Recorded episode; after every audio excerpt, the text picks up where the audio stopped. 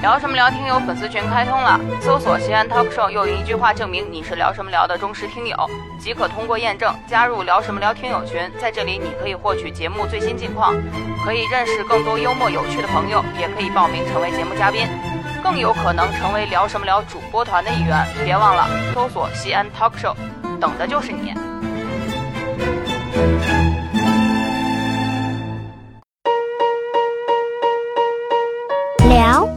什么聊？什么聊？聊什么聊？聊聊什么聊？聊什么？聊什么聊？什么聊？什么聊？欢迎收听。百无禁忌。聊什么聊嘿嘿，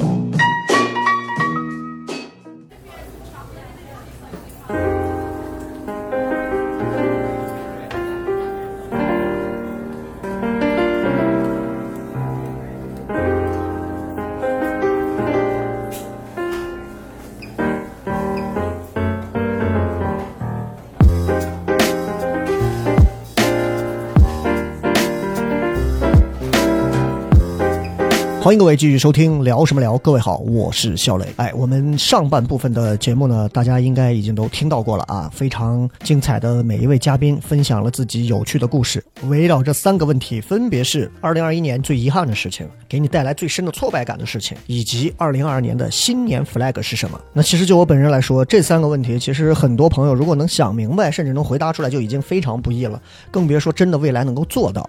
那么今天呢，我们这一期啊，也就是整个的这个元旦特别节目的下半集，呃，仍然会有十加我在内的十位嘉宾为大家分享他们的故事。那首先第一位嘉宾呢，也是我的一个关系非常好的一个小兄弟了，就和上一期的嘉宾就是那个《城市生存法则》的雷树，我呢还有他，我们三个呢组了一个群啊，我们一直想要录一期聊什么聊，去聊一聊有关创业公司的这个艰难和不易，但是种种原因，不是这个出差了，就这个不在了，要不就是我在演出了，一直推到疫情，现在都没录成。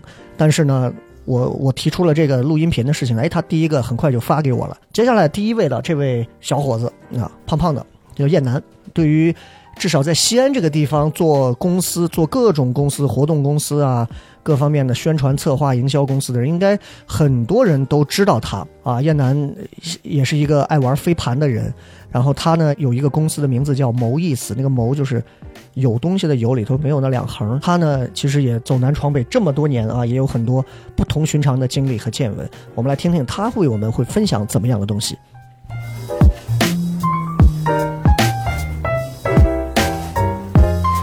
Hello，大家好，我是燕南，然后我来录一期聊什么聊特别节目，感谢笑雷哥的邀请，主要是回答三个问题，那我们就直接进入主题。第一个问题，面对即将过去的一年，你最遗憾的事情是什么？就觉得“遗憾”这个词说出来就很遗憾，并且会让你想很多事情，然后再从里面挑一个，挑一个最遗憾的事情，这就更难过了。嗯、到年底了，那我们应该最遗憾的事儿，对我来说最遗憾的事儿，应该就是不能带团队去团建。本身计划是要去上海的迪士尼，大家一起跨年，然后解决掉今年庆祝解决掉今年很多的难题，然后去好好的玩一下。结果因为一些众所周知的事情吧，啊、大家甚至连家门都出不了，那更不要说出去了。嗯，就觉得辛苦了一年，然后到最后没有办法带他们出去玩，是挺遗憾的。我们就转化成一些实质的东西给到他们吧。好，第二个问题，你因为什么而感到深深的挫败感？挫败感，我回想了一下，就是五月份的时候，我们有一个比较重要的活动，然后那件活动我们出了一个很严重的事故，也有一个同事因此而自动离职，然后这件事情还挺挫败的。这个的挫败感就在于活动上我们的失误，我们的不专业，导致了这个事情没有办法顺利的进场，也牵连了很多相关的人，而跟我们一起战斗的同事也因为这件事离开，我就很怀疑自己的各方面的能力。哎，这件事想起来还是挺难受的。包括那段时间也也自己也发生了一些比较严重的事情。总之，这件事情是我今年最挫败的。我觉得以后我可能最挫败的还是面对一些同事的离开，希望能减少吧。第三个事情，二零二二年必须达成的 flag 大事件。二零二二年，我还是希望做一些跟我本质相关的事情，就是我们挺想做一场活动，这个活动能把我们想请到的人、请到的品牌一起玩一玩，就是他们可以。去做最好的展示，然后大家也可以面对面的交流。我觉得现在这个整个环境下，大家能够见一面是最重要的。然后我也希望我们的活动能受到大家的认可。这个其实也算一个剧透，但是我其实筹备这件事已经很多年了，很想做成这件事情，希望明年能够实现吧。如果能实现，大家就可以见面了。好，这就是我的三个问题的答案，很严肃啊，非常严肃。还是希望大家在新的一年都顺顺利利。感谢小雷哥，感谢糖酸铺子，谢谢燕南啊，也希望燕南在二零二二年，如果疫情一旦解除，西安一切都会如故的时候。能够真的做出一些好玩的东西，包括给我们糖蒜的一些东西。你看，门票也是他们设计的，呃，希望未来大家可以有更多的可能性的存在。哎，在燕南之后呢，这个嘉宾呢，有点意思了。为什么呢？因为我不认识他，呃，他就是我说的这个。之前呢，我在我们的两个听友群里头啊，发了发了很多的这个宣传，就说我把这个 PDF 发到了群里，给将近五百个人看，五六百人看。结果呢，我们的听友群里面呢，嗯，没有一个人录好了之后发给我的，这个让我还蛮蛮蛮错愕的，蛮诧异的。就是，就是我不我不明白，大家可能都只是加入听友群里头，就是每天想聊闲天儿，然后是听别人的事情，就没有一个人愿意说主动的往上走那么一步的。其实就会觉得，嗯，好吧，那听友嘛，就是听友，不能对大家有太高的要求。但是这个女生就是她很快的就发来了，虽然说。录的时间不是很长，然后说的东西也并不是像前面的很多嘉宾一样聊了很多，但是呢，我觉得，嗯，我一定要把他的声音放出来，因为她是唯一的一个 the only one，啊，录制了这这这段音频的女生，她叫孙冬月，我们来听一听她是怎么聊这几件事的。大家好，我叫孙冬月，二十一岁，目前大四在读。祝各位聊什么聊听众朋友们万事大吉，新年快乐！我在过去的一年里，最遗憾的事情是浪费了大好光阴，没有珍惜时间去读书。之前有人对我讲，青春就是用来浪费的。诚然，每个人都需要虚度一段时间来寻找自己。人教人教不会，事教人忘不了。在我虚度了光阴后，我才体会到巨大的空虚感。我要找的似乎不是这样的自己。所以，当我下次要进行找自己的操作时，一定会在事中寻找，而不是单纯的混过去，受到良心的谴责。关于挫败感这个话题，我更多经历的是一种无力感，无法决定事物走向的无力感。世界上总有一些事物是人把握不了的。无法决定别人的言行举止，无法让疫情立刻消失，这都需要一定的时间。二零二二必须达成的 flag 大事件，二零二二年我一定要达成上岸研究生的目标，考取心仪的学校，为自己尽全力搏一次。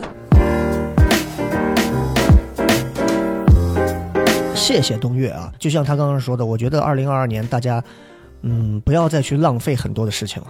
现在回想起来，其实尤其是我们封闭在家的这些西安人，我们回想起来，我们去年一年浪费了多少时间？明明可以做更多的事情，可是我们什么都没做，就是待在原地，等着日出日落啊，等着这个云起云涌。我觉得太差劲了，太差劲了！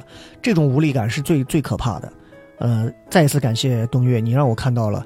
还是有那种愿意往前主动走一步，愿意能够给自己更多大胆尝试的人，也希望未来能够更多的支持聊什么聊，有机会欢迎来录节目。接下来的这一位呢，又是我们糖蒜以前的一个演员。为什么说是以前呢？因为他有很长时间没有登上糖蒜的舞台了。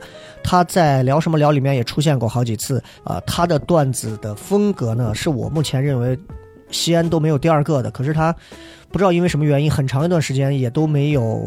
在舞台上有更多的往前迈一步的地方，这个也是让我觉得略略的会有一些遗憾的地方。他叫超超。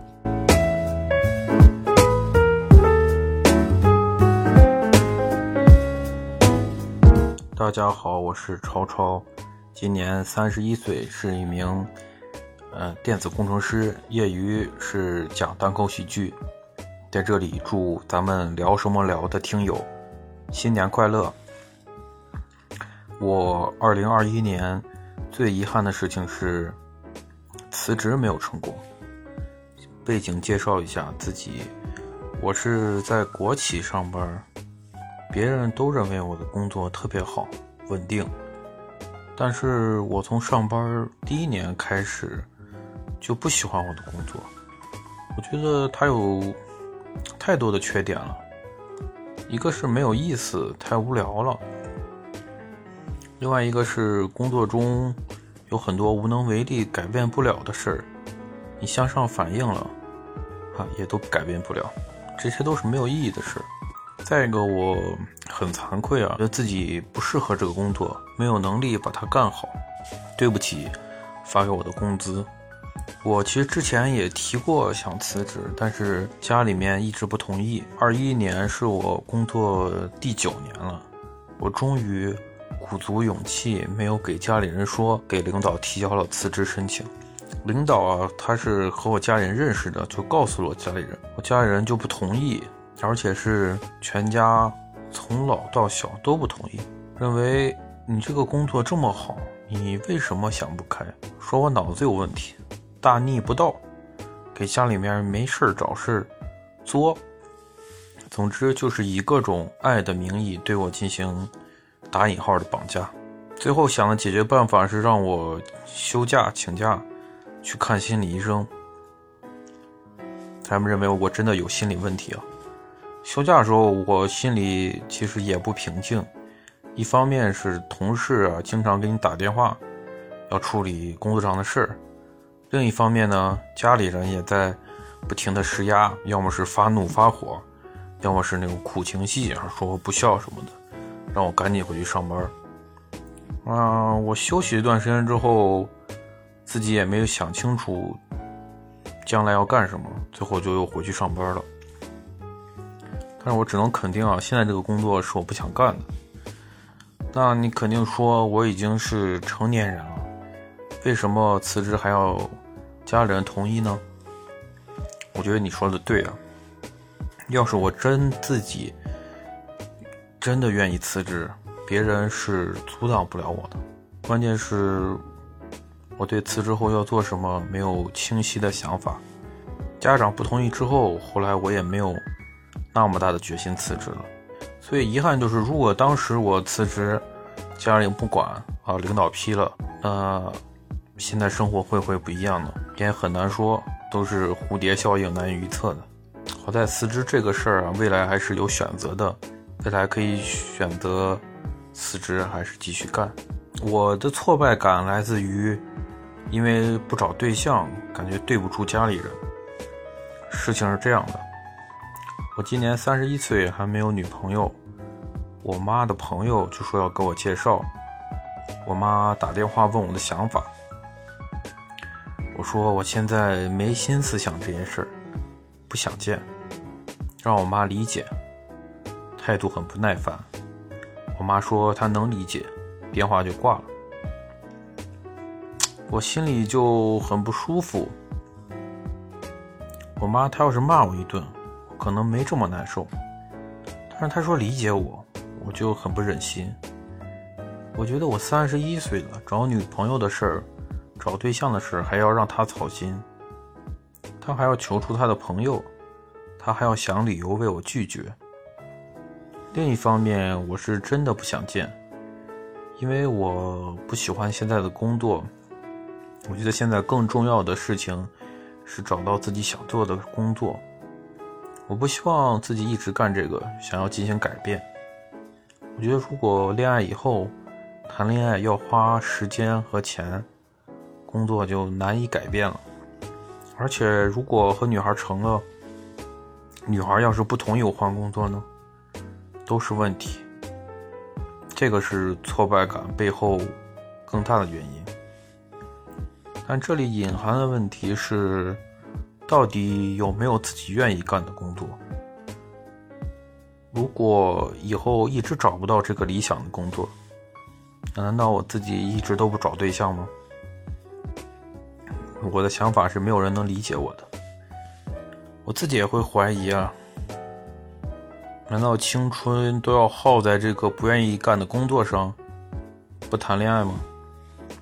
当年上学的时候畅想未来，都觉得自己广阔天地大有作为，但是现实多么现实。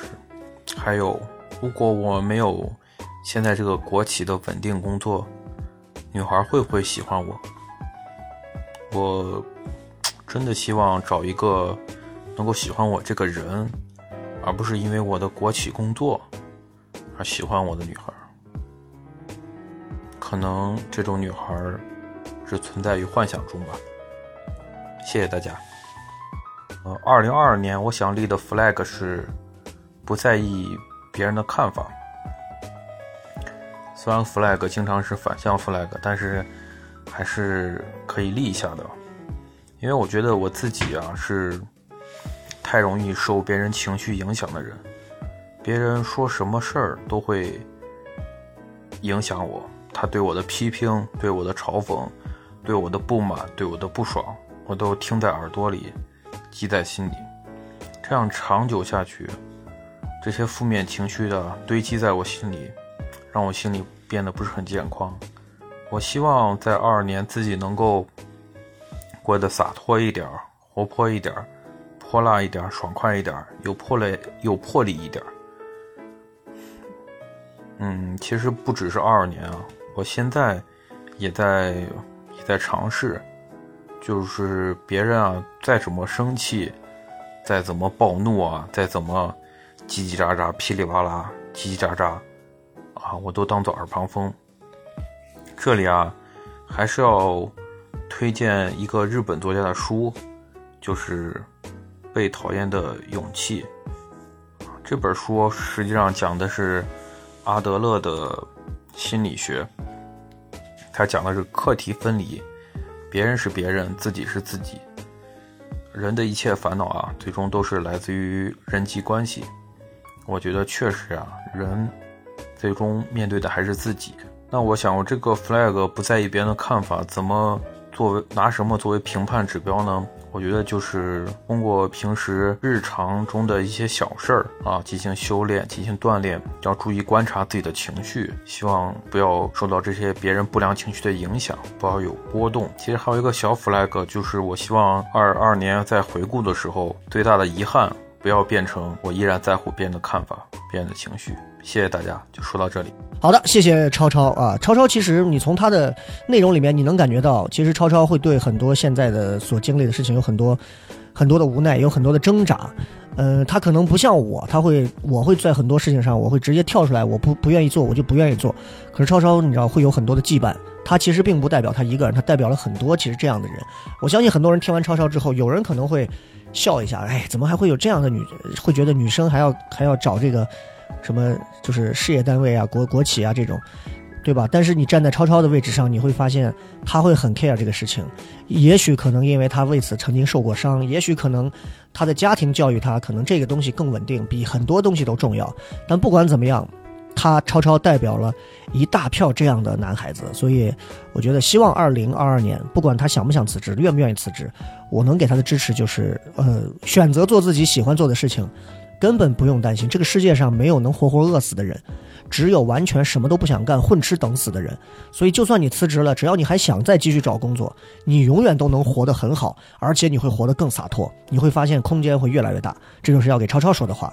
那超超之后呢，又是一个自己把自己啊活活了一段时间给活窄的女孩子，她叫雪饼，啊，也是之前经历了很多漫长而又苦涩挣扎的黑暗时光。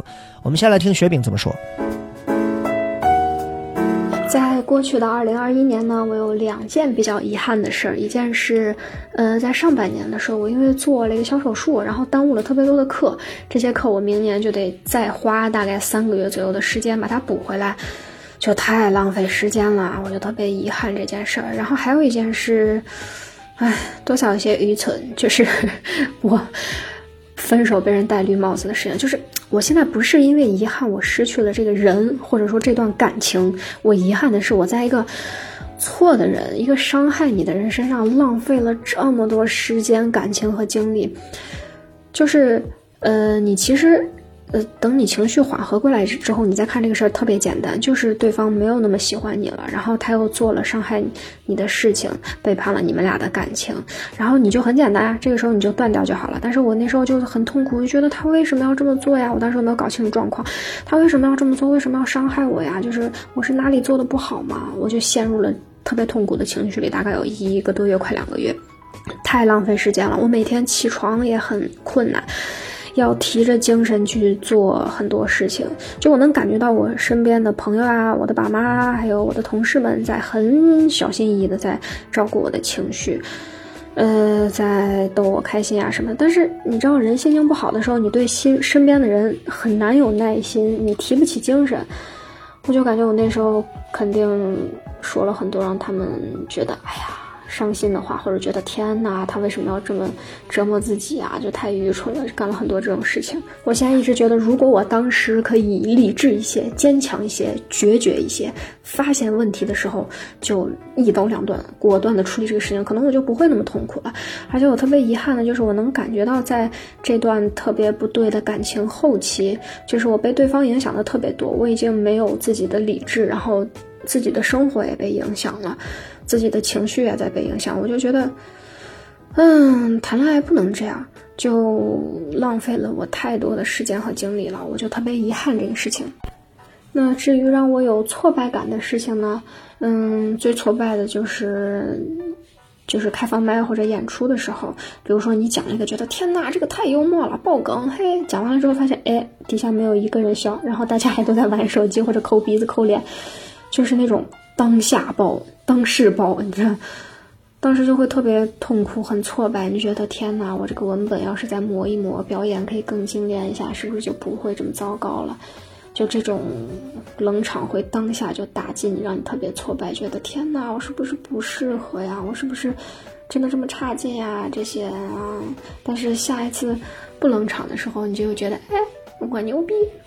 然后另外一个让我有挫败感，就是在学校的时候，因为我在学校待的时间基本上就上完课，然后就回西安市内去开放麦啊什么，所以我在学校认识的同学基本上就没有几个，而且我对学校的一些规章呀，比如说什么交什么文件呀、教学楼啥啥在哪，我都不知道，每次来学校就很困难。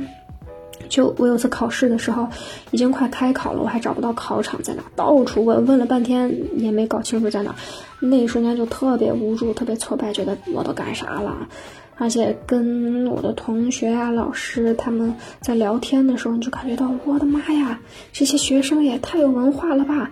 就是他们说的都是啥呀？我都不知道，就不敢跟他们说话什么，就感觉天呐，我会不会最后两个领域都干不好呀？然后学校也没有那么好，单口喜剧也没有那么好，就会很担心，这是让我比较挫败的一个事儿，就是在学校的时候。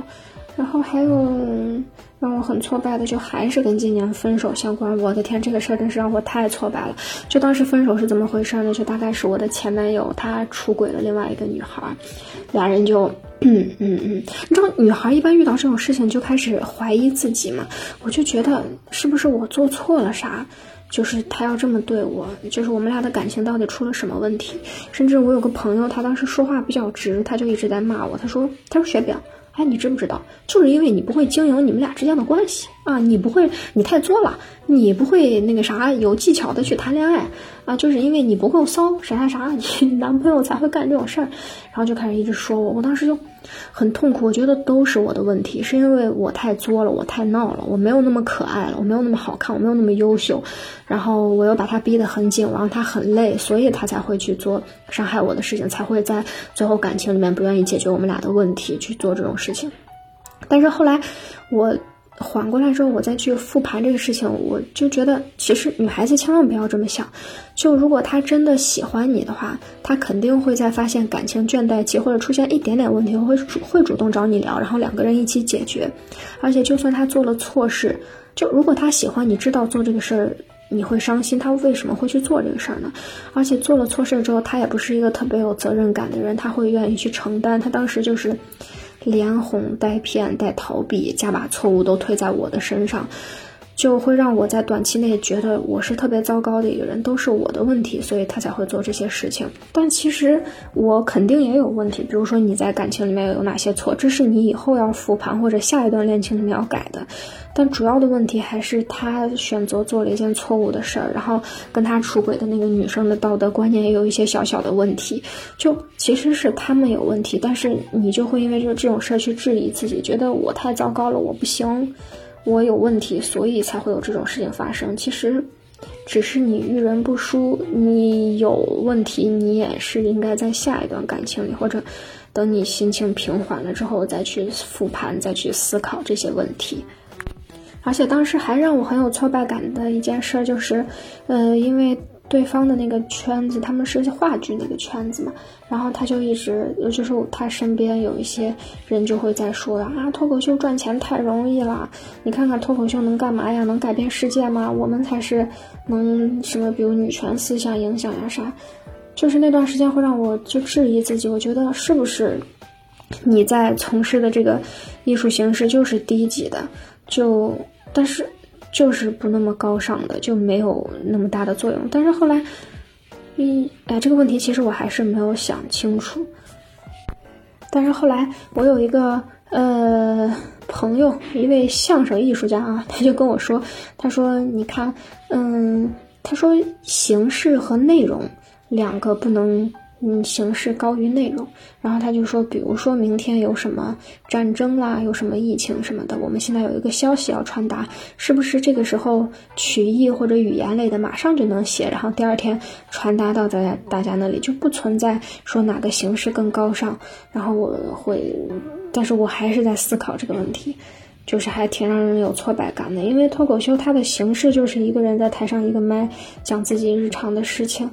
就不像话剧啊，其他艺术形式有那么多的舞美啊、灯光呀，那么多的表演什么能传达。就相比可能形式上单薄一些，但我觉得内容上还是就可以讲很多东西的，对吧？但是这个事情一度也让我特别有挫败感，让我觉得我是一个被抛弃的、特别糟糕的人。但是，嗯，伤害我、背叛我的那个人，就好像生活的很好，然后。我就会特别的挫败，但我后来捋顺了之后，我就就心情会好很多。我觉得只是一个不值得的人做了一些伤害，跟其他另外一个没有什么道德的人做了一些伤害你的事情，然后就是不要否定自己的努力嘛。那至于二零二二年我有什么小 flag 呢？就是首先得把课上完，然后写完我的毕业论文。就单口上的话，我感觉。就是各方面要提升的太多了，就比如说我现在没有时长特别能撑起主打秀的内容，然后我的嗯表演呀，我的文本什么还都不是那么好，这都是二零二二年要去做的东西。还有生活上，就希望自己能更规律一些，然后好好锻炼一下自己的身体，改一下作息时间，多读点书，平常多思考一些有深度的问题。还有一个最重要的事情就是啊，我好想谈一段正常甜甜的恋爱啊！所以二零二二年我一定要谈一个甜甜的正常的恋爱。不过这一次谈恋爱的时候，千万不要那么恋爱脑了，也不要谈着谈着就丢掉了自己的生活和理智。那我还有一个，就是我从小到大都没有变过的愿望，就我特别想中双色球。所以，我二零二二年就坚持啊，每周买一注击打，嗯，快乐的看自己什么时候能中奖，嗯，然后希望二零二二年疫情不要再这么反复了，大家的生活呀、情绪呀、经济呀，什么都受到特别大的影响。然后二零二二年就这些 flag 啦，希望大家都好。好的，谢谢雪饼啊，雪饼今天其实聊了很多，你从他的这个他给我录过来这段音频，我都基本上听不太出来是他的声音。啊，因为因为我不知道他是不是半夜躲到被子里录还是怎么样，但是雪饼确实你能感觉到，嗯，我不敢说他全部把之前的这个悲凉的一段事情完全完全放下了，因为我坚信，呃，用情之深则情之切，对吧？你你用情过深了之后，你才会有更多的责备和更多的怨恨。当然，可能现在已经没有那么强的怨恨了，但是不甘啊，还是会一如既往的存在。总而言之，我觉得这是人之常情，没有什么可耻笑的啊。谁还没有经历过肝肠寸断的时刻呢？是吧？所以希望雪饼未来就像他说的一样，能够让自己更规律一点啊。当然，在爱情上可以不用那么规律，呃，只要自己能够把握好度就好了。但是在工作上，可不可以多规律一点？多写一些正儿八经交大在读研究生能写出来的水准的高端的大气的上档次的爆梗，我们真的一直要期待它，好不好？好了，那么在雪饼之后呢，我们请到的这一位啊，是一个，呃，这么多年里，我其实跟他认识的时间也不算短了，但是我们也是活在朋友圈多一些，个子很高，长得很帅，声音也很好听。路过一次他自驾游，然后还是啊，他出行的时候是搭车一路搭车去的，去的新疆还是去的哪儿？他叫白松啊，也是在 B 站上各个地方你们都能搜到的一个旅拍博主，非常优秀的一个旅拍博主。他对于这个画面、声音、视频端的东西，他有自己很强的感悟能力。有请白松。大家好，我是白松，嗯，今年三十二岁了，呃，在很多人看来比较年轻，很多人看来也是有点老了。呃，那个我的工作是纪录片导演，然后一个年轻的作家。呃，虽然年纪是已经大了，但是履历上还是年轻的。嗯，来说说我今天的那个第一个提问啊，就是二零二一年我有什么遗憾？其实说到这个遗憾，我第一个脑海里想到的是，我是从小在东北长大的孩子，然后十一岁的时候跟我的父母去了西安，然后在西安的这段时间呢，我一度认为我可能是一个西安人，但是当你的年纪越来越大。当你开始去做这个纪录片，然后去越来越了解每个地区、每个地域不同的人，还有不同人的价值观的时候，你突然发现，其实你出生的那个、你童年最懵懂的那个东西，是最宝贵的。所以我就一直在两年前开始，一直想，就是常回家看看吧。对，因为我的爷爷。呃，还有我的一些家人，现在也在东北，辽宁一个小城市叫鞍山。就从两年前，我就是会经常呃回东北，然后我立下的 flag 是每一年都要回去一趟。但是今年呢，呃，也是因为疫情的原因，可能也是因为自己工作太忙碌的原因，就没有时间去回去看看。其实爷爷已经九十一岁了。我想很多我们身边就是随着你年纪不同不定不不停的增长嘛，然后你你跟你身边的家人是我觉得是一种麻麻痹的关系，就你没有去考虑到太多。哎，这个老人其实已经越来越老了。呃，对于我来说呢，我觉得见一次这种老人其实就是一种倒计时啊，没有别的意思，只是我说的很客观。因为你其实一生当中，当你成立了自己的家庭，然后去外面，呃，闯荡这个世界的时候，你可能已经开始跟你的父母、跟你更远一辈的这些呃家人、这些至亲们，已经进入一种倒计时的状态了。我们都可以去想一想，你一年到底有多长时间会陪伴在他们身边呢？呃，随着他们年纪越来越大，我就会觉得就。我想多去陪陪他们，但是却没有那么多时间，所以这个对于我来说，今年还挺遗憾的。我觉得我之前立下的一个 flag，然后这这这一年没有实现。呃，对，呃，对我我希望明年实现吧。我是不是把第三个问题也回答了？呃，我看看第二个问题是什么啊？就是这一年你有没有什么东西让你感受到深深的挫败感？我其实是一个。不太容易有挫败感的人，因为我是看到一些令我不太舒适的时候，我会，呃呃，就越战越勇吧，或者说是实在令我不是很舒舒适，我会直接屏蔽掉它。那这种挫败感，我其实当下我会有一点。当下这个挫败感是什么呢？就是这个二零二一年的这个年底，对于西安人来说确实很难过。呃，刚好在疫情。最严重的爆发的那那个前几天，然后我离开西安去其他的城市工作，然后这个月我还要再去，呃，四个城市，每个城市的工作也是安排的非常满，呃，虽然我有绿码，然后我也有呃没有星号的行程码，我也没有去过中高风险地区，核酸也是 可以说是每四十八小时都要做一次。但是真的就是我的工作被严重的耽搁，所以我现在特别焦虑。呃，我的摄像没有办法从西安出来，然后跟我一起工作，我只有到不同的城市去找不同的合作伙伴，然后我的那个行程也会因为这个疫情，每个城市对我的排查，导致我对只能现在我就是在觉得我在跟西安共进退的感觉，呃，不过每个城市。我能感受到啊，就是我相隔千万里，但我能感受到这个城市的温暖，同时我也能感受到这个城市的问题。呃，我觉得这不是坏事儿，就是有了问题，大家可以解决；发现了问题，在大的这种这个疫情灾难面前，才会更好的去去去让这个城市，呃，变得更加的牛逼。对。但是我也不能再太说太多关于这个城市的问题了。对我就希望大家能够好好的、健健康康的待着，然后不要去呃做一些不该做的事儿。呃，那个我今年看了《三体》，然后我就有一个什么样的感触呢？我觉得人类非常的渺小，可以说地球也非常渺小。你想想，在这个宇宙当中，一个地球不就相当于是在一个人类当中看到一个病毒？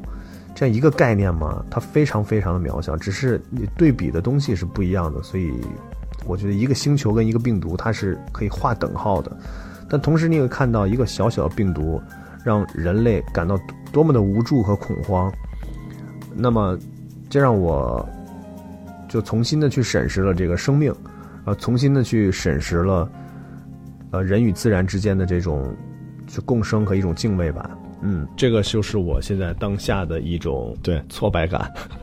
OK OK，啊，这是我当下的一个，就此时此刻的一种挫败感吧。嗯，然后二零二二年必须要达成的大事件，对，这是一个很打脸的问题。我看到下面的备注了，呃，还是回到我今天第一个问题，就我最最遗憾的事儿是，因为我已经想每一年回我的家乡去看我的家人了。同时呢，伴随我的是，我童年时候有很多美好的记忆，现在是不复存在了。它不复存在的是一个时代的记忆和，呃，一个我自己对于我来说青春的记忆。有时候我特别的怀旧，有时候可能会有些伤感。然后我这两年看了参加了很多的电影节，看到很多非常好的作品。我一直在想，我我什么时候能拍一个很好的作品去真正的去参赛？哦，我觉得二零二二年我就是 flag 是，嗯。拍一部我自己认为我满意的长篇的纪录片，啊，因为我之前拍的可能更多是五分、八分、十分、十五分、二十分之内的这种纪录片，我想去挑战一下四十到一个小时，甚至一个半小时这样的纪录片，而且选题我已经做好了，就是回到我的家乡东北去拍，呃，我也不想带有太多的功利性，就是我一定要获奖或什么的，而是我觉得我想去记录，再保留一些，再再去保留一些，我认为可以。目前能看到的东西，可能再过五年、十年，甚至一年、两年。你知道，中国现在每个城市不停的在发展，但是发展的背后，它也留下了很多，呃，不能叫破坏吧，就是改造，让一些原本其实可以留下来的东西，完全的被颠覆掉了。那些东西可能是一个时代的记忆。但是就这样看不到了，我认为是遗憾的。那我没有办法去有能力留下它，我就只有用影像的方式或文字的方式留下它。嗯，这个是我二零二二年一定要做的事情。呃，对，希望大家可以关注我，也可以去更多的关注笑雷，因为笑雷是我非常就目前西安在做这些有趣的事情里面，我觉得是可以排得到 top ten 吧。对对对对，加油加油！我觉得新的一年大家都加油，然后也希望疫情可以尽早的过去。嗯，不管是每个城市，然后特别是西安，这次对我的感受是很很明显的。以前没有那么深厚的感受，觉得哎是其他城市，哎是其他的城市，我我好像距离我是有点距离。而这次是真的发生在我身边，我希望大家能多多注意安全，然后呃，珍爱生命。嗯，二零二二年大家一起加油，OK，谢谢。感谢白松啊，啊，你这个 Top Ten 真的说的是，你告诉我西安除了我之外，那剩下的 Top Nine 分别是谁？我就不能理解，对不对？西安哪有趣的事情能做有趣的事情，还能有几个人啊？我怎么就不相信呢？好了，接下来的这位啊。是我曾经台里的一个老搭档他呢曾经跟我在九幺六交通广播一起做了很长一段时间节目，但是他其实比较火的节目是他最早和刘鑫做的节目，啊，叫《向快乐出发》，很多的出租车司机老一辈儿的应该都知道。他现在的人生境界和整个的一个人生阶段，到了怎样的一个层面呢？我相信很多人可能都不记得乐心在哪儿了，甚至年轻一辈的可能都都不知道谁是乐心了，啊，因为他的年龄跟我其实也相差无疑啊，所以他这次能答应来录这个节目，虽然对他来讲的话，因为他现在都闲着在家嘛，但是他录的这一期的音频呢，一定会给你既熟悉又陌生的一种亲切感。我们欢迎乐心。大家好，我是乐心。我今年四十岁，啊，我是一名电台的主持人，呃，现在呢，在创办了自己的一家公司，也在创业的路上。说到遗憾的事情，哎呀，其实我遗憾的事情特别多，每一年都有好多好多，所以每一年过年的时候，应该是我比较痛苦的时候。嗯，你一回想这一年，你有好多好多没有完成的计划呀。然后我又是金牛座，对吧？那么贪财好色，今年的钱没有赚够啊，都觉得特别遗憾。我觉得今年最遗憾的事情两件吧。第一件事情应该是我今年的七月份，呃，我离开了我的工作岗位，呃，从业了二十年的主持人的这个岗位，我离开了，然后自己创办了自己的公司。我觉得这件事情对于我来说。虽然是自己的主观选择，虽然这个过程也非常的纠结痛苦，然后需要莫大的魄力和勇敢，呃，但是走出这一步的同时，我真的还是觉得心中会有很多的遗憾。就是这二十年，我做了很多的节目，其实我也许并没有做到最好。对你所谓的你所谓的遗憾，无疑就是。你能做成什么样？但是你最后没有达到这个目标，你才会遗憾嘛。所以我离开电台的那一天，我望着我们广电大楼，我当时的心里，就除了有点难过之外，可能更多的就是，哎，是不是我可以之前 把我的哪些节目可以做得更好？我可以在这里留下更精彩的这种职业的烙印哈？对，你会有这样的遗憾。对，然后呢？今年还有一件事情比较遗憾，就是，啊，我今年可能总是跟男朋友吵架，这件事情让我觉得，对，就是你现在回过头来看，说为什么要吵那么多架呢？有什么好吵的呢？对吧？就是可能我们现在每个人活的都特别自我。然后你都希望别人按照你的那个习惯和方式去做改变或生活，所以就会有很多的争吵。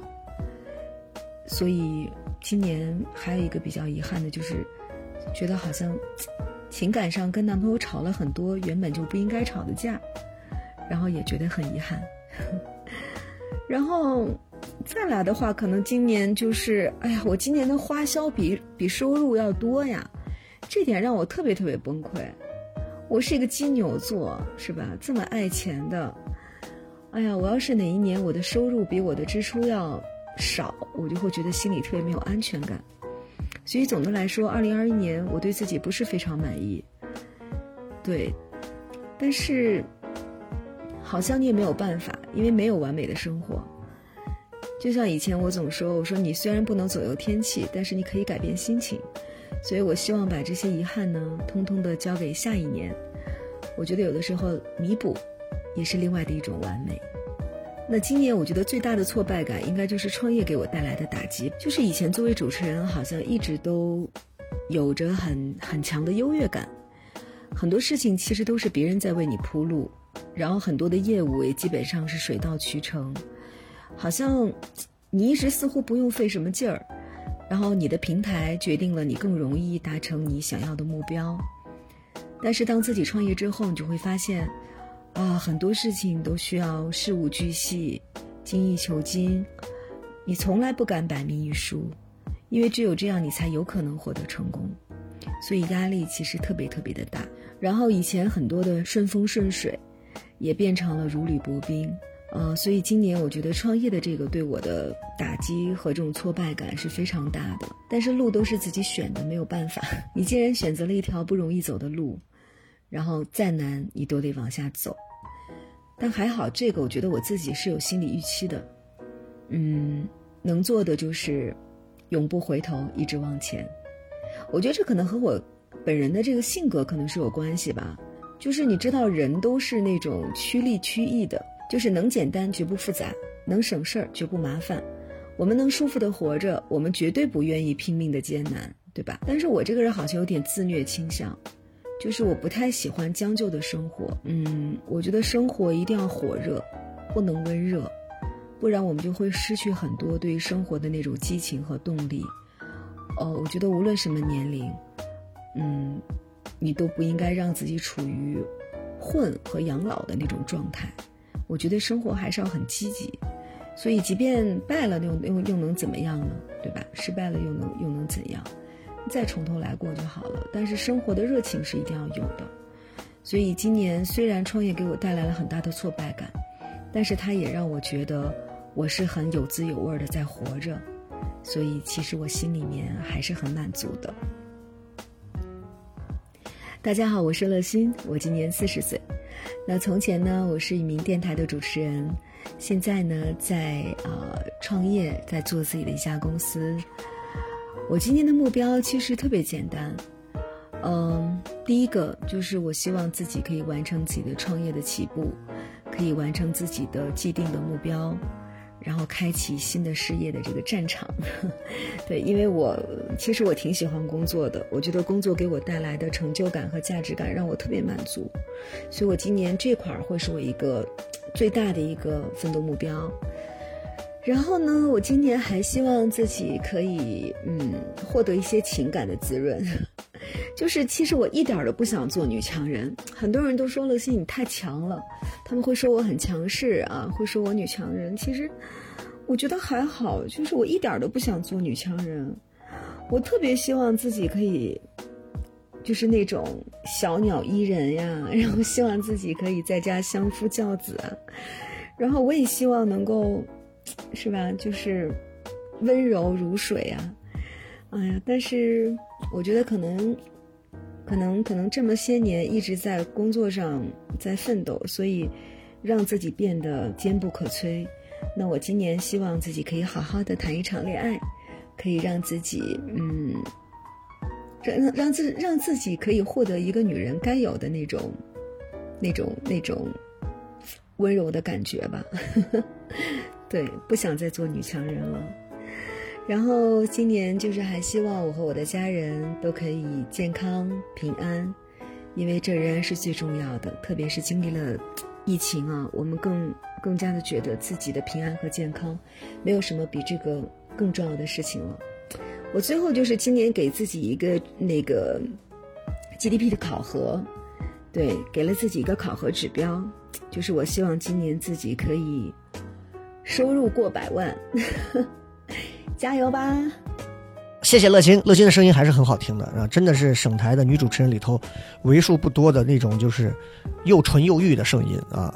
然后她现在自己创业，一定也会像我曾经那几年一样，体会到人情冷暖、世态炎凉啊。希望她把她的员工管好，人也看准，不要再背着她去做一些蝇营狗苟的，好吧？好了，接下来的时间呢，我们再来有请到的这位，就是大家的一个老朋友了。啊，也是我们聊什么聊的这个常驻的一位嘉宾，也是我每期录节目录嘉宾，尤其到了后面这些期我都会找的，也就是小黑。小黑是一个我很羡慕的一个男孩啊，虽然长得长得跟我跟我祖祖父一样的感觉，可是可是他呢身上有很多我很羡慕的点，呃，但是他骨子里又有很多很悲悯的东西存在，所以这这个是一个特别好的做喜剧的人该拥有的一个配置。外在搞笑，内心悲凉，这样的人他其实做出的喜剧会特别有冲突，因为他足够拧巴。但是过日子可能不能这样，所以先来听听真实的小黑，他是怎么说的。哈，大家好，我是小黑啊。我在二零二一年，也就是即将过去的这一年里，或者说已经过去的这一年里，我最遗憾的事情，其实有很多，有很多。我最如果非要说最遗憾的一件事情的话，就是二零二一年我的爷爷离世的时候，我没有在他跟前。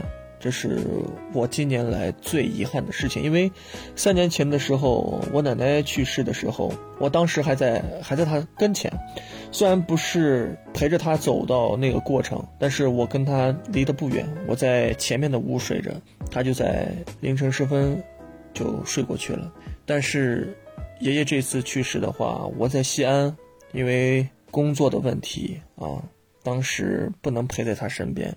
呃，因为我小时候都是爷爷和奶奶带大的，带到三四岁的样子，所以我跟爷爷奶奶之间感情是非常非常深的，这是我觉得很遗憾的事情。当然，我也会有处理他的方法，因为在我奶奶去世的时候吧，我有一度是接受不了的，甚至还找过这个心理咨询师去疗愈疗愈过。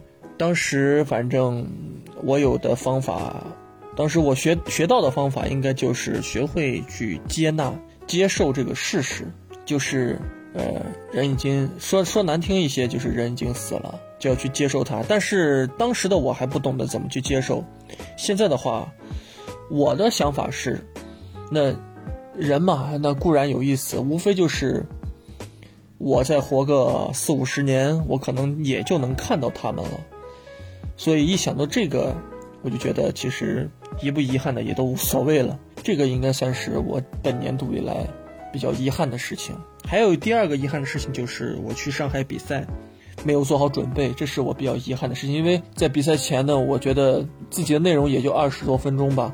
作为一个一年多的单口喜剧演员，其实我的创作水平或者说创作速度还不够成熟，所以我去上海前认为。大概准备一个初赛或者复赛的内容就可以了。然后很幸运的是进了决赛，但是就是决赛那一趴整趴内容我没有试过多少场，没有用很好的逻辑去把几个段子串起来，导致我在现场的时候被观众打断，有一个小小的失误。反正当时的名次我非常非常的难受，事后也觉得非常非常遗憾。但凡我能够在开放麦上试个三场到五场。也不至于是那个样子，所以，如果说瞬间让我记起非常遗憾的事情，可能就是这两件事情，一个跟我的亲人有关，一个跟我的工作有关。新的一年，其实我对自己的要求还跟以前一样，我不是一个特别喜欢规划的人，但基本的要求一定是在我脑子里面，呃，不去想就应该存在的东西。我觉得。我今年二十六岁，作为一个快要去结婚的一个男孩子，最基础的要求，我希望我自己能够做到的就是能有存款吧，能有存款，能够在花钱这件事情上有所节制。因为我我不常购物，我也不出去玩，我也不花天酒地，也不嫖，也不赌。唯一一个烧钱的地方就是我喜欢吃，对我在吃上不太容易去省钱。所以，我希望我新的一年能够少吃，对，把自己的肚子减下来。呃，这是我呃最近以来非常想要呃发的一个誓吧。少吃啊，多攒钱。第二一个，刚才说节流做到了，那开源是吧？一定也也要做到位，就是希望自己能在新的一年里写够好的段子，够多的段子。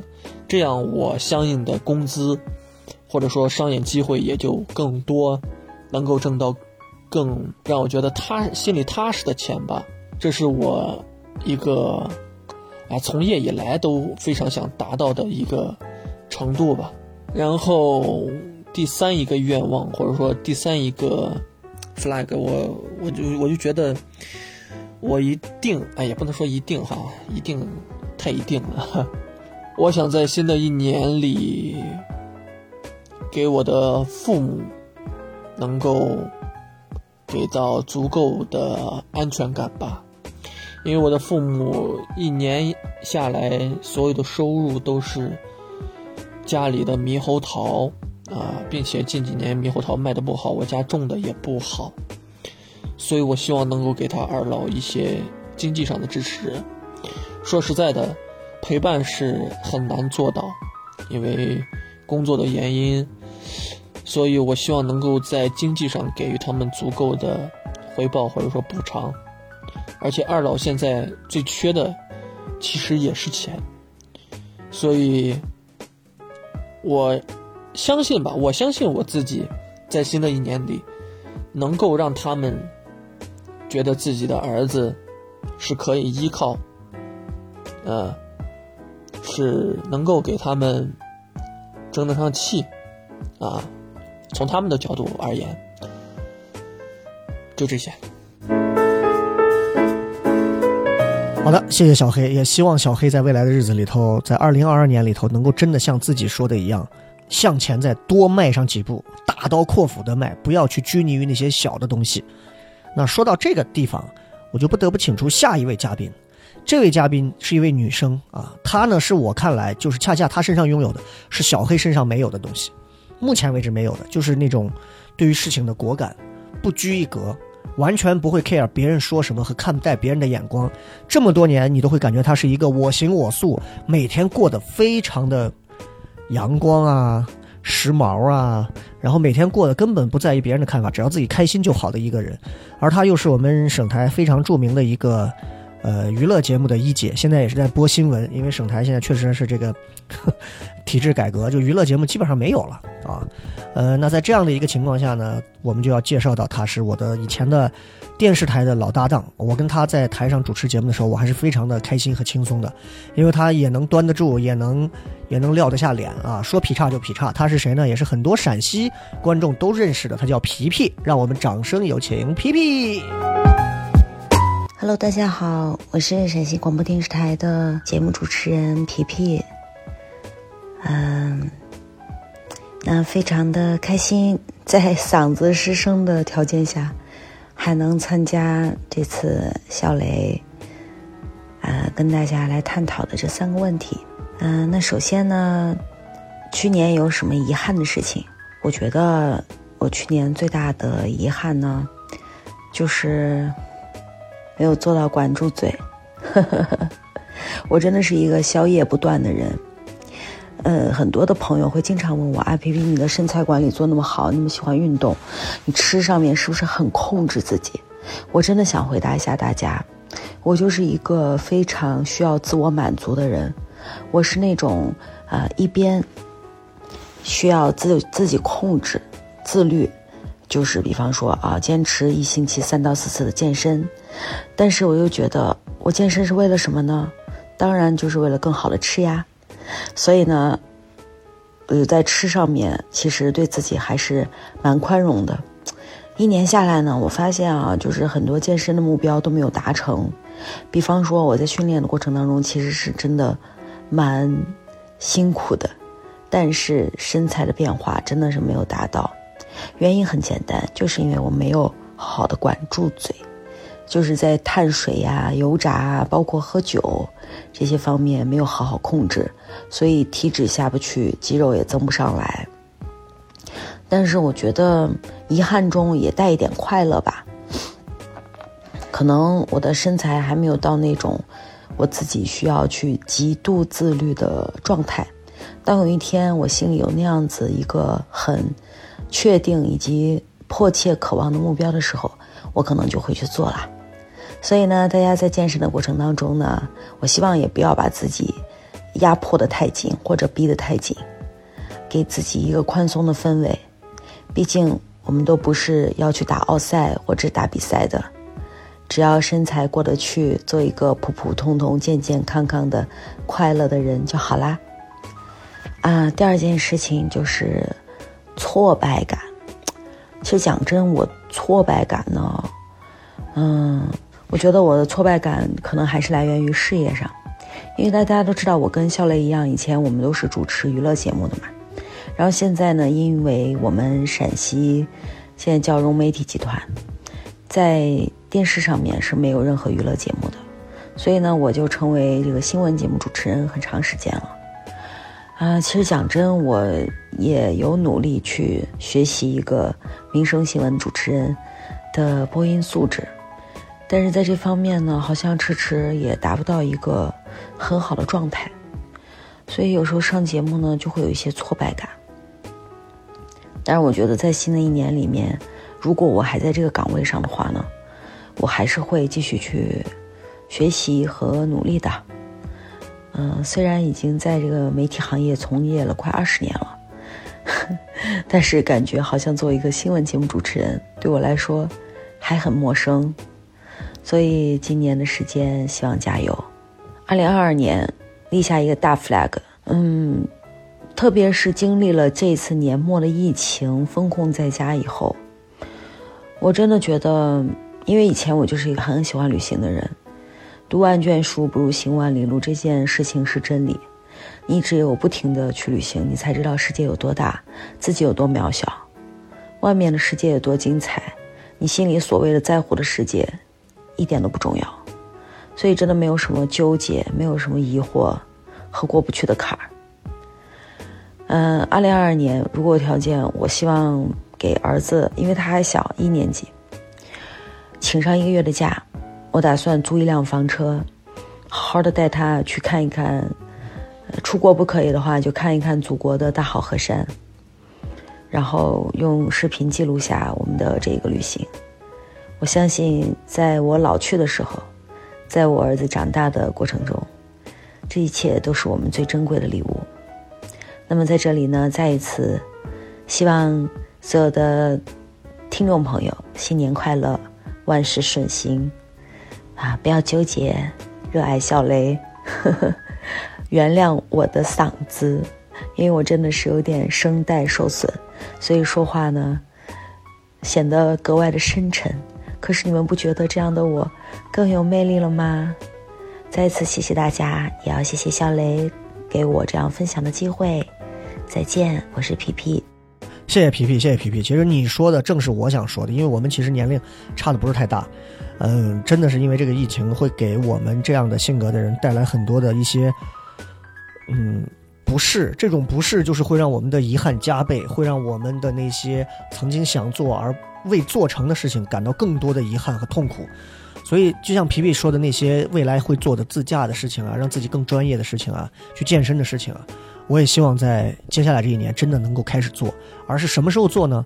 从 right now，从现在就做起，而不是等到某时某刻再做。那么今年和前年、大前年，你又有什么区别呢？所以希望皮皮这段话能给各位朋友带来一些一些思考吧。那接下来啊，在皮皮之后呢？也就是我们今天我外请的这嘉宾里面的最后一位了，这一位呢是恰恰是不是我当时那会儿统一发了很多的这个 PDF 的邀请啊，然后然后他们来给统一录的，而是我在剪节目的过程当中突然想起来我把他给漏了，我就赶紧打开微信，我就搜到他，我说那个在吗？我打扰一下，他说咋了哥？你说。我说方不方便帮我录一段音频？他说我是在家隔离着呢。你说我能有啥事儿？然后我说那你看一下，就这么三个问题。他说好的。然后很快发给我四个段音频，从介绍到三个问题。哎呦，我就觉得其实还蛮感动的啊，因为我们平时接触的机会不多。他是另一个行业圈层的，在我看来算得上是绝对的一个大咖了。他是西安说唱圈的一个算是扛把子的人物了。啊，当然，西安说唱在全国是蛮有名的。他算他算是这个西安说唱，在现在大家提起来都会觉得，嗯，伸大拇指的一个人物。他的那个厂牌的名字叫 Novas，Novas，好像是这么叫吧，应该没叫错吧？对，反正我一提你们应该就知道是谁。他的名字叫派克特啊，很多人管他叫西安之子。那我就是西安的侄子，反正很有意思的一个男孩，而且。其实不善言谈，之前一直想要聊邀请他录一期聊什么聊，但是因为我对于说唱我我可能不是了解的足够透，而且他在谈话上可能就感觉他可能是不是说话不是那么善于表达自己，很 很封闭内敛的一个人，所以一直犹豫不决，没敢确定要跟他录节目。但是这次之后呢，也许我可能会很快选择在疫情后约他来录一期聊一聊说唱的事情。大家应该都听过他的很多歌曲啊，让我们来掌声有请派克特给我们分享一下他有趣的事情。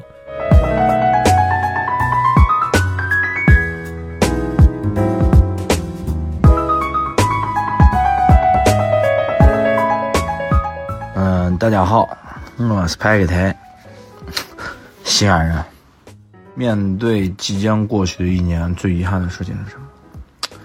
最遗憾的事情，那肯定是今年的年底。其实从八九月份到十二月，甚至到跨年嘛，甚至到今天，也是因为这个疫情嘛，好多计划都被打乱了，然后，嗯，就是影响了挺多事儿的。其实，对，比如说专辑啊没有准时的发出来，然后还有一些计划也没有完成，也是因为现在也没办法出门。当然，也还是呼吁大家啊，在西安的朋友做好防护啊，相信政府。你因为什么而感到过深深的挫败感？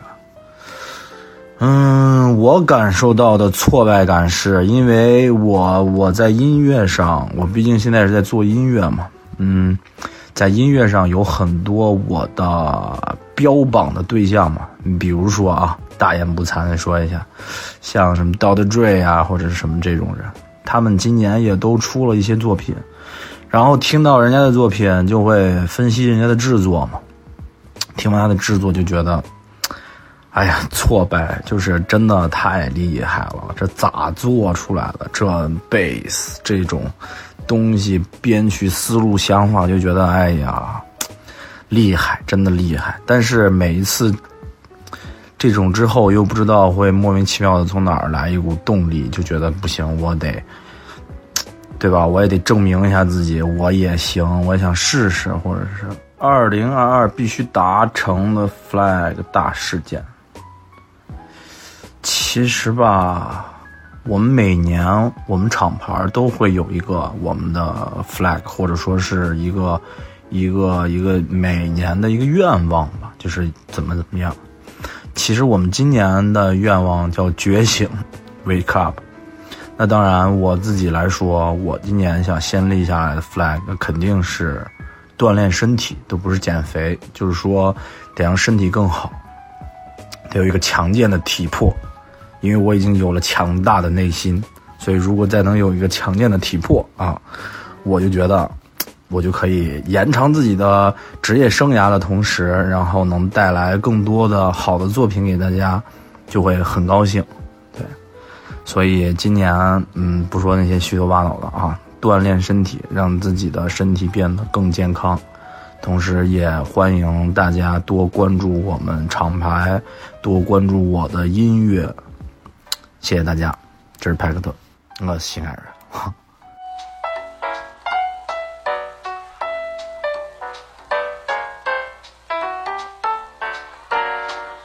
谢谢派克特，谢谢啊！你看西安娃就是西安娃，任何时候你看都不会忘记用西安的 style 方式去表达自己啊。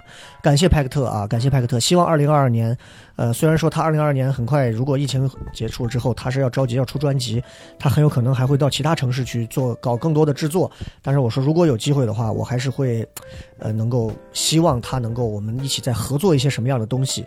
啊，有一次我记得我们在果核剧场演出的时候，他带着他的团队还来看演出，还发了一条微博说糖蒜铺子牛逼，怎么？我觉得我还真的蛮感动的，就是，就是，嗯，你知道，就是大家无怨无仇，哎，不是，大家萍水相逢，就是他能过来去盛赞你，去褒奖你，我觉得真的蛮开心的。还有就是那天直播的时候的那个野球地的那个马师傅，啊，我觉得真的还有机会，我也想邀请一下他，好吧？然后。今天这个派克特聊完之后呢，我们所有的外请嘉宾就到这里了。嗯，接下来的时间呢，也就是鄙人来做最后的总结陈述。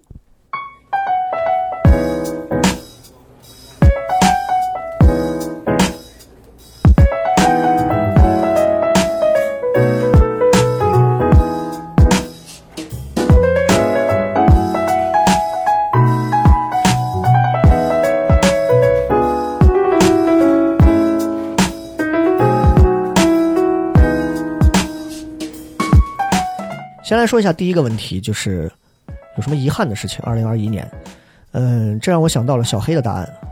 二零二一年我略带遗憾的事情就是奶奶的离世嘛。那一段时间，呃，整个人活在一个非常极度痛苦的一个状态里。呃，六月份的事情，啊，我爸说你奶不行了，因为我奶九十多岁了。我说你你老是这么说。这个不行，一会儿说这个不行了，回去一看，哦，可能今天有点低血糖了，有点昏。明天又说不行了，哦，可能是腿脚怎么的，就是就是你知道，人年纪大了，这种反复的事情太多，我就狼来了，不信。然后我说你别给我闹了，什么就叫不行了？就是老年人可能有一段时间他就会有一些比较荡的状态。我爸说，我摸人已经凉了。我一听我我就开着车一路狂奔回家，到家之后呢，我跟我媳妇就进去，我就看见，然后因为小老太太瘦瘦干巴的啊，躺到那儿，我就过去一看，人整个躺在那里头，就是很安详的睡着。呃，我就摸了一下脸，冰冰凉的，我就我就摇了一下，我说奶奶，我回来了，没有反应。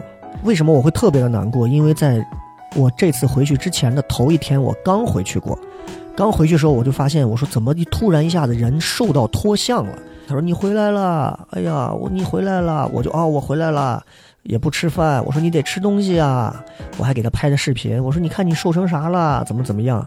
结果没想到那天之后第二天，人就不在了，然后我当时就趴在他旁边，就就是哭的就已经人整个已经都就快背过气儿了，然后呃。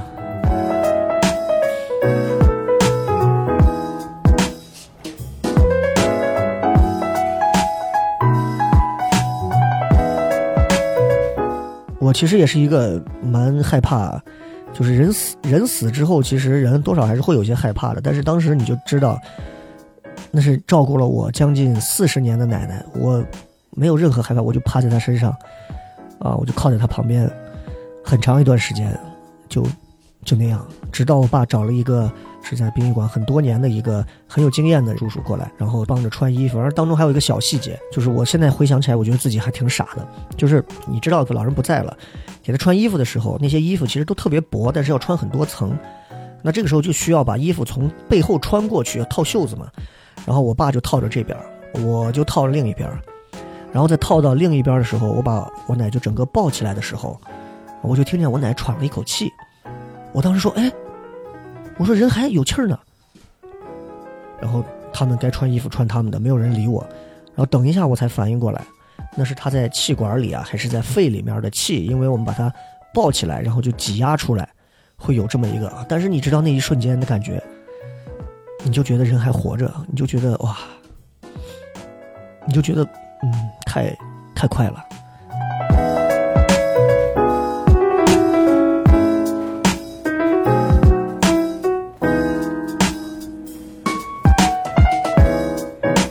我当时记得殡仪馆，那是一个大热天，特别晒。然后追悼会的现场，我们最后去的时候，嗯，我我自己准备了一段稿子，然后写的过程当中已经哭了无数回了。然后在殡仪馆的现场，最后他们的那个单位主事的就说好，接下来让家属代表讲话，我就拿着稿子上去了。我这么多年，从来从来没有过一次。没有过一次是把一段完整的演讲或者是谈话讲不下来的时候，啊，那是我第一次，所有人都站在那儿，然后就听我在上面说两句话，哭抽泣，说两句话哭抽泣，然后你知道就是。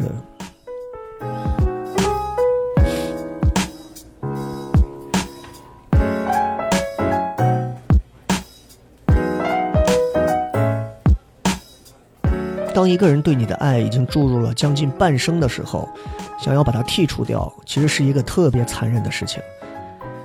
当你明白这个人从此只能存在于你的记忆当中的时候，你能够做到的只有诉诸于像《寻梦环游记》那样的信仰，就是你要永远记住他，那样他在另一个世界才不会消失。所以从那之后开始，我就买的香炉，然后各种檀香，然后蜡烛。然后就专门拿我们家的一个小小桌子，就一直放在我书柜的一个角落里头。每天我都会烧一炷香，或者说烧三炷香，然后烧香的时候说两句话。我没有办法接受那些就是给亲人家人烧纸的时候一边烧纸一边说话的那种，就我觉得哎呀太傻逼了，对吧？谁能听见呢？我我自己在家的时候，我发现我可以很自然的就说出那样的话来。我总觉得我对他做的非常的不够。所以你要说遗憾的话，人生老死别可能永远都会有遗憾，这是无可奈何，但也是人生最大的憾事。所以今年最遗憾的事情，应该就是这个。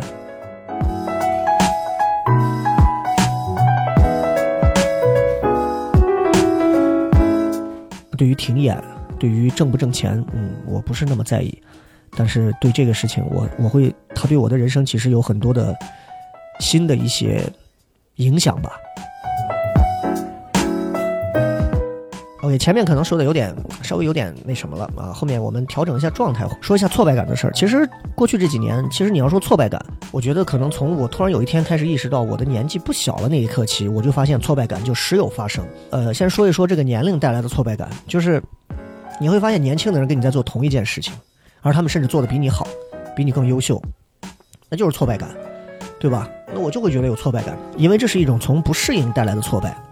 其实还有一个挫败，还有一个挫败就是我们会发现，哎呀，别人做的东西怎么越来越好？我自己想做很多事情，靠我一个人的力量做不成，不知道该从哪里去发力。我时常会觉得很孤独，就是在自己所喜爱的领域里，找不到能够和我一起共同撑起一些东西的人。我是希望能够有一个更长久、稳固的一种合作关系，能够让我感觉到。嗯，我即便在西安和在北京、上海没有什么区别，我愿意一辈子都在西安把这个事情做好啊！这是我，这是我其实蛮蛮强的挫败感，甚至我会有一度的会有一种很很不好的想法，就我觉得西安人可能就这样了吧，西安人这种做事的风格和方法可能就这样了吧，啊，其实不思进取啊，小富则安呐，啊，然后喜欢这个抱团取暖呐，这个是很强的挫败感，也是骨子里深深的一种羁绊吧。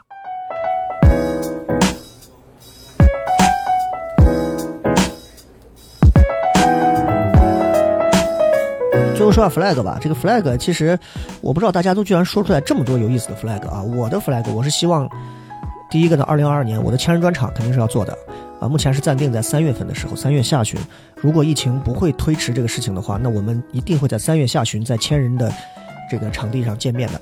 我会争取让这个千人的专场做的不太一样一些，这也是我事隔哎呦将近五年一直在做线下就没有再做千人专场之后。重新回归千人专场，然后，呃，第二个就是从二零二二年开始，我会出去多走一走。对我这样的一个人来说，我觉得我需要在二零二零年有这样的新的尝试。另一方面的 flag 就是，我希望糖蒜铺子能够在，能够我能为糖蒜增加更多的喜剧形式和喜剧内容，不管是现在的抖音，还是说未来的新喜剧 sketch 漫才，还是即兴，还是有更多种的玩法。我希望能够在我们糖蒜铺子。自有的这个演出场地大本营彻底正式搭建完毕之后，所有的东西都可以相应的软硬件结合玩到一起，成为西安最好的脱口秀线下的演出场地。OK，今天呢，这就是我要跟大家分享的我的三个问题。那这三个问题可能当中有些比较悲凉一点，有些比较欢快一点。但是总而言之呢，感谢今天的这十位朋友，以及我们上集的那十位，总共的这二十位啊，为大家分享了二零二二年元旦的时候大家每个人遗憾的事儿、挫败感的事儿，以及新年的 flag。我不知道大家在二零二二年都会有什么样的新的期许。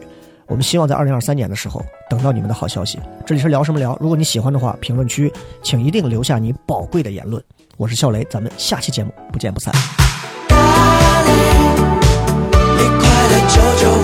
Darling, darling, save me. Darling, 进入了音乐里。